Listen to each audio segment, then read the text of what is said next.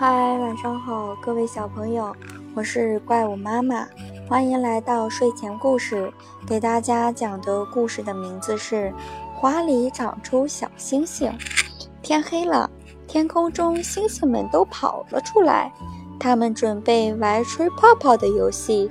小星星们手拉着手，围成圆圈，把月亮圈在大伙的中间，让月亮给大家讲故事。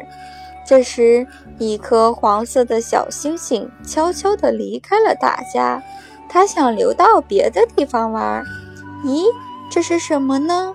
呀，是带香味儿的星星。小星星看到了满树的腊梅花，它高兴地亲了亲这些香香的花。咦，那是什么呢？小星星朝着一株芭蕉树飞去。哈！是绿色的大船，小星星在芭蕉叶上跳了跳。这又是哪里呢？哈哈，躲在这里谁也找不着我。小星星落在一朵巨大的黄色花朵里，好累呀，在这里睡会儿吧。小星星躺在一朵花里，闭上眼睛睡着了。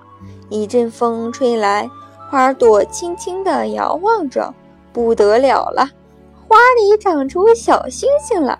一只小老鼠发现了星星，它叫起来，迅速吸引了其他同伴过来围观。老鼠们都惊奇地看着花朵里的小星星。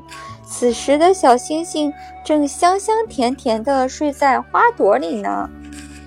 今天的故事就讲到这里喽，小朋友们，明天见哦！